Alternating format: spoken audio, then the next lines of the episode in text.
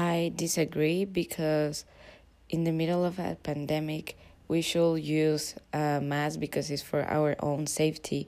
And if we don't use a um a mask, we are like putting the other people in danger because uh, the cor- coronavirus, the COVID 19, is really dangerous for us.